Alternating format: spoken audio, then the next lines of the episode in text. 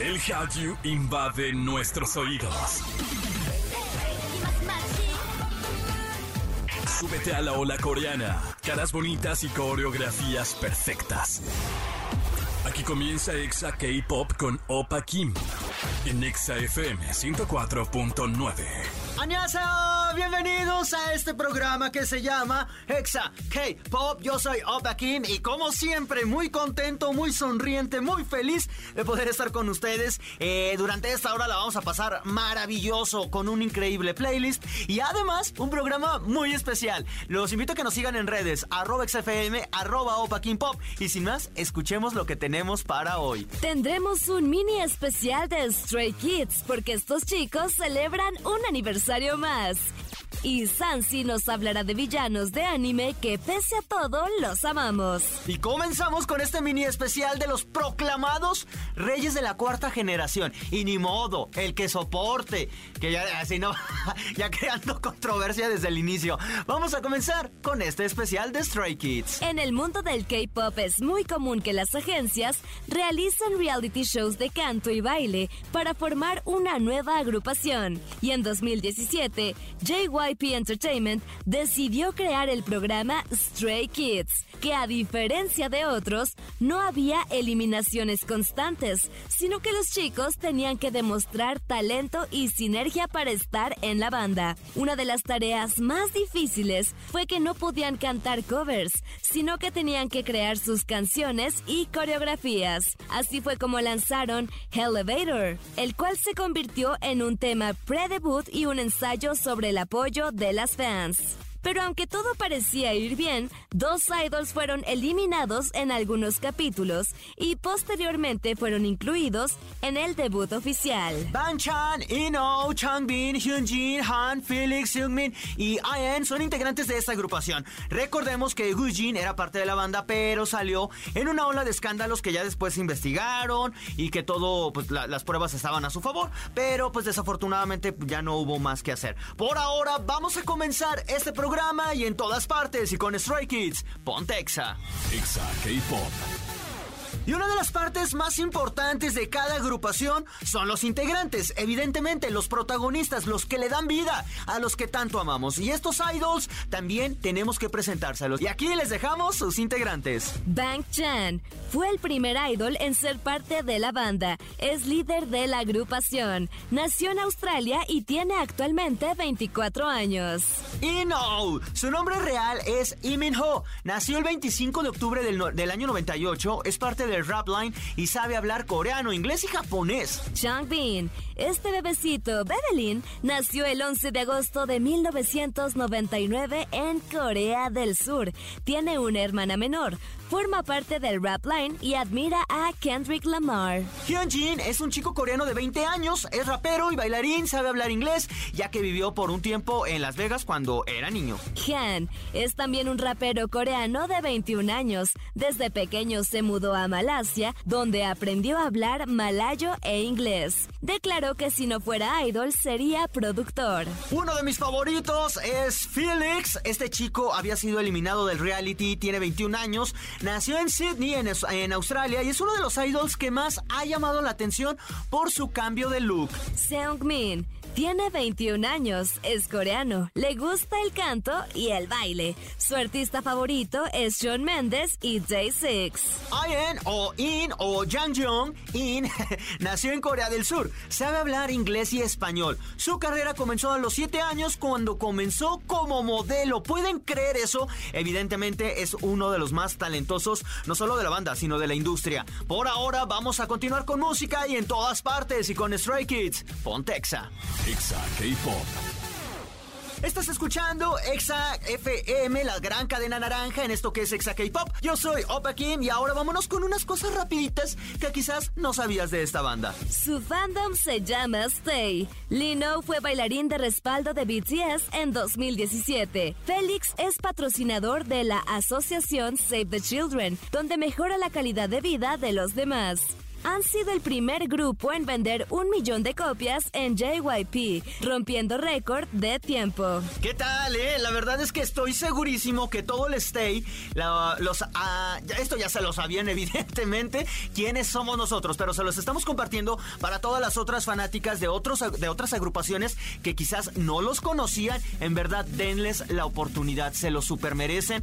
a mí me encantan, tienen, eh, tienen muy buena música y acaban de hacer su comeback. Entonces, bueno, acaban de, lanzar nueva música. Por ahora, vamos a escucharlos y en todas partes, ponte Exa. Exa K-Pop. Estamos de regreso a través de Exa FM. Estás escuchando Exa K-Pop. Yo soy Opa Kim y llegamos a la mitad de este programa. Espero que la estén pasando de agasajo, de una forma exquisita. Porque, pues nosotros, la verdad es que sí lo estamos haciendo. Los invito a que nos sigan en redes, arroba XFM, arroba Opa.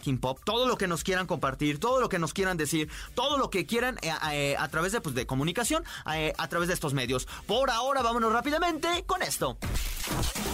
Animexa con Sansi Lu. Y en otro programa le doy la bienvenida a mi waifu. Sansi, ¿cómo estás? Muy bien, esto parece un déjà vu de todas las semanas, pero me encanta. es que siempre te voy a dar la bienvenida así porque debo, eh, debo de confesar que tengo envidia un poco. No, no tengas envidia, pero ¿por qué?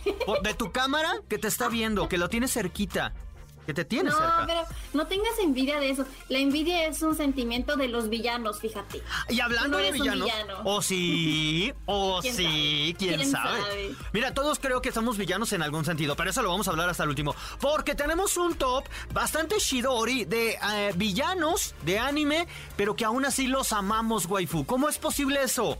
Ni siquiera yo sé, o sea, porque realmente muchas veces generamos sentimientos más por el personaje que es el villano del antagonista que por el protagonista y por los sentimientos y todo positivo en él.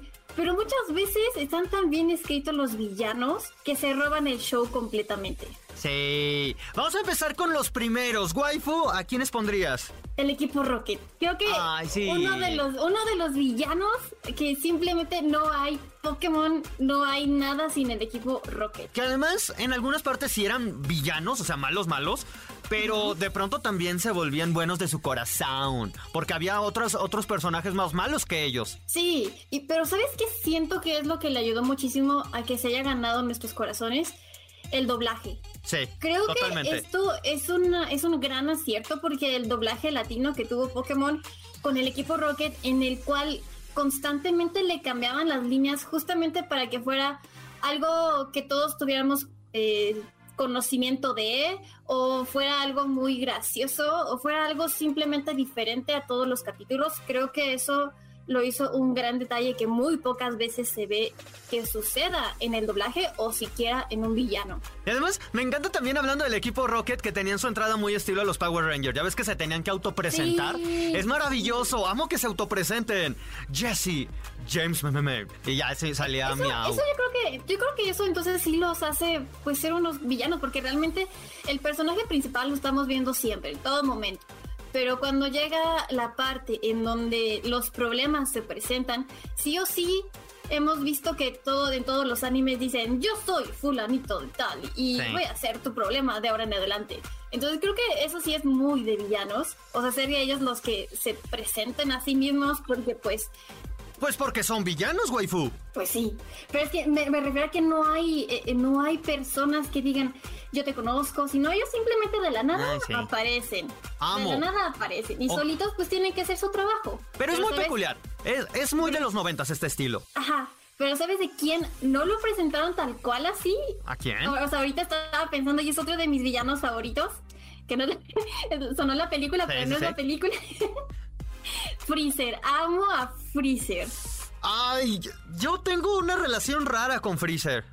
Ya basta, Freezer.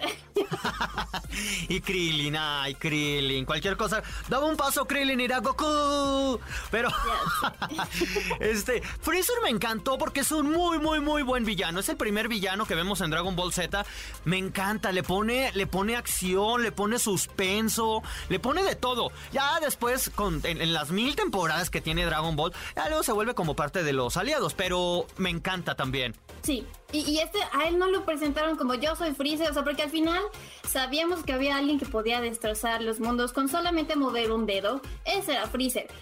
Pero si vemos todos los villanos que ha tenido Akira Toriyama en Dragon Ball, todos se nos caen. En algún momento todos se nos caen. Son refritos de Freezer. Majin Buu también tenía como... Era como... Pues, tenía presencia, pero no llegó a ser tan bueno como Freezer. O sea, Freezer se, sí era, pues, sádico, sí era malo, sí. Malo, malo, sí. Sí, sí lo odiaba. O sea, sí decías, ya basta. ¿Sabes quién es? Pero con todo el corazón.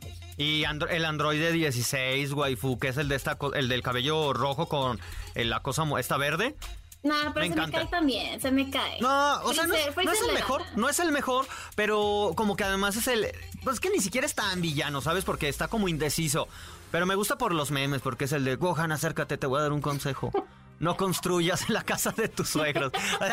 o sea, yo no por los memes lo amo, lo amo, la verdad. Creo que, creo que por eso estos villanos los queremos mucho por los memes, por todos los buenos momentos y las risas que nos dan, más allá de odiarlo o que no sintamos empatía con ellos. Ahora, vámonos a otro villano que ni ¿Cómo se llamaba la de ¿Qué haces con la Nandito?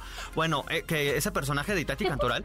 Es Light Yagami. No lo esperábamos, o bueno, al menos cuando yo vi eh, Death Note, no lo esperaba, waifu, y terminó siendo malo es que era muy, pues, narcisista también, o sea, al final es, en algún punto te va encantando, o sea, ves los capítulos o vas leyendo el manga, dependiendo qué es lo que quieres, y, te cae bien, o sea, en algún punto sí empatizas con él, porque es diferente. O sea, Solo al inicio, ¿no? Pero, pero como que de ahí ya te ganó, o sea, volvemos al mismo, están tan bien escritos que te ganan. En alguno, en algún momento como que prefieres más al villano que al protagonista. Y Light Yagami yo siento que sí su popularidad va muy, muy por arriba. De, cualquier otro personaje. A mí me gusta porque cuando empieza con esta cosa de, bueno, la Dead Note, la, la, libreta de la muerte, que empieza a apuntar y que tiene un buen, un, quiere hacer algo bueno, y ya después lo que sucede, pues no lo justifica. Pero como que, no sé si fui yo, güey, fui ojo con lo que les voy a decir a todos los que nos están escuchando. Me sentí identificado y dije, ¿qué haría yo? Yo haría lo mismo, la verdad. Me la pasaría, ¿sabes? Y como mantener esta doble vida de secrecía, de misterio, de suspenso. Como que al final revela tus instintos, tus bajos instintos y te ves proyectado en Light Yagami. Ya cuando lo lleva a otro nivel dices, ¿sería yo tan capaz de hacerlo? Yo creo que por eso lo, lo amo. Entonces todos somos unos psicópatas internamente. Sí, sí, sí, sin duda. Sí, lo somos, lo somos. Todos tenemos malos pensamientos. Sí, o sea, pues sí, obviamente, obviamente. Espero, espero que nadie diga, no, yo no, porque pues no se los creo. No se los creo. No, no, no, no. No hay ninguna persona perfecta y, y todos hemos tenido malos pensamientos. Tan solo piensen cuando se enojan qué es lo que sienten. Ahí, ahí está su respuesta. Pues, ¿Dónde está mi Death Note? ¿Dónde está? Exacto, ¿dónde está esa maldita libreta que no me ha llegado con un Shinigami? Ese es uno de los, de los villanos muy queridos. Hay otro también que aquí vamos a debatir si sí o si no. ¿Te parece? A ver. Y, digo, un, un, debate corto porque ya también se nos está acabando el tiempo. En, en Attack on Titan, Eren Jaeger es el protagonista. Y al inicio de la temporada es bueno, bueno, bueno, waifu. Y ya les di el spoiler porque al final pues ya no sabemos. De hecho, en los premios Crunchy eh, ganó como mejor villano. ¿Tú qué crees? ¿Quién es el villano? ¿Chic? ¿Es su hermano? ¿O, ¿O él?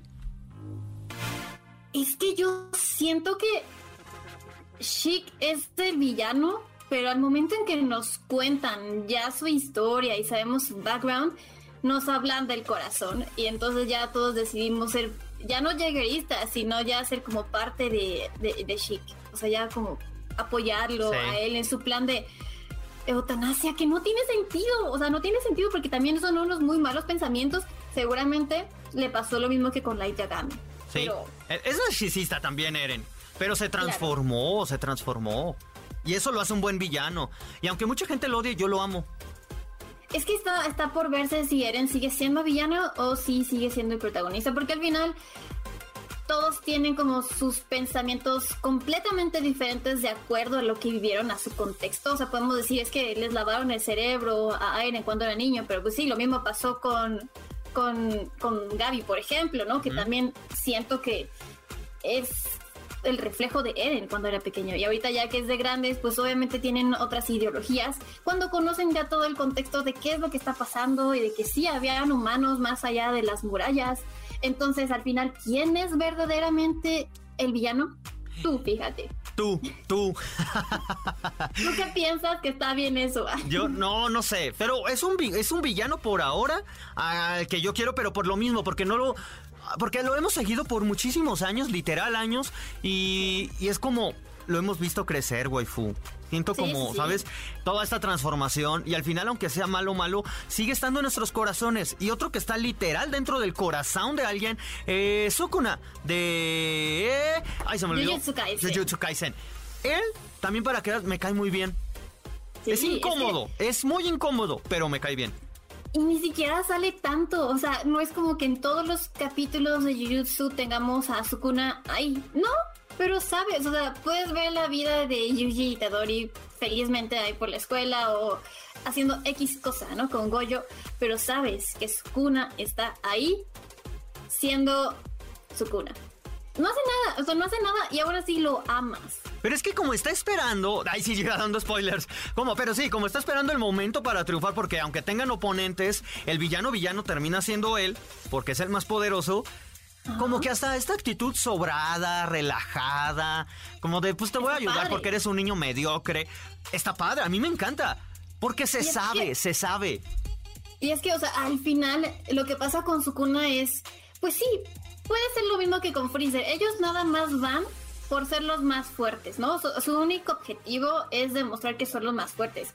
Y no les importa lo demás, no les importa, eh, por ejemplo, no les importa Yuji, ¿no? A, lo mejor le dice, bueno, te voy a ayudar con este, esta maldición, pero no sucede, no es porque él quiera ayudar a Yuji, sino realmente él necesita todos los demás dedos para seguir demostrando que él es el más fuerte.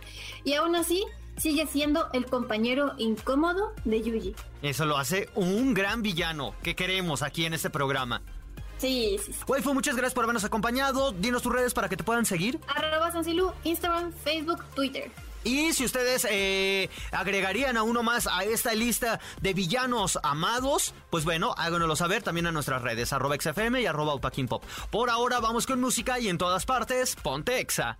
Exa K-Pop. Mis bebecitos, ha llegado el momento de decirles adiós. Muchas gracias por habernos acompañado, en verdad, por hacerlo posible. Gracias infinitas a todas las chicas que en verdad nos escribieron, a todos los que compartieron, a los que mandan foto. Bueno, que en Instagram saben que para mí ya es un clásico si ustedes mandan foto de que están escuchándonos en internet, en su computadora, en su Smart TV, en, el carro, en donde sea, en todas partes, eh, pues tomen la foto, etiquétenos a Exa, a arroba Pop y aquí los vamos estar compartiendo porque la verdad nos da muchísimo gusto tener un espacio eh, eh, en vivo. Y además, como siempre dicen, el K-Pop es muy de nicho. Pues vemos si al nicho le llaman millones de personas, pues entonces yo digo que es un nicho muy raro, ¿verdad? Pero bueno, nosotros llegamos a la parte final. Te invito para que en la próxima, en el próximo emisión no te pierdas, porque eh, va a estar Néstor Coreano, nos va a estar enseñando, evidentemente, algunas frases en coreano de cómo te puedes presentar y cómo puedes conocer a personas. Y además, vamos a tener una escritora de fanfiction que nos va a hablar también es, desde su punto de vista sobre la sexualización. Y así cerraremos esta saga que con cada semana les hemos traído a todos ustedes. Por ahora yo ya me voy. Cuídense mucho, tomen agüita y los espero en el próximo programa. ¡Anion!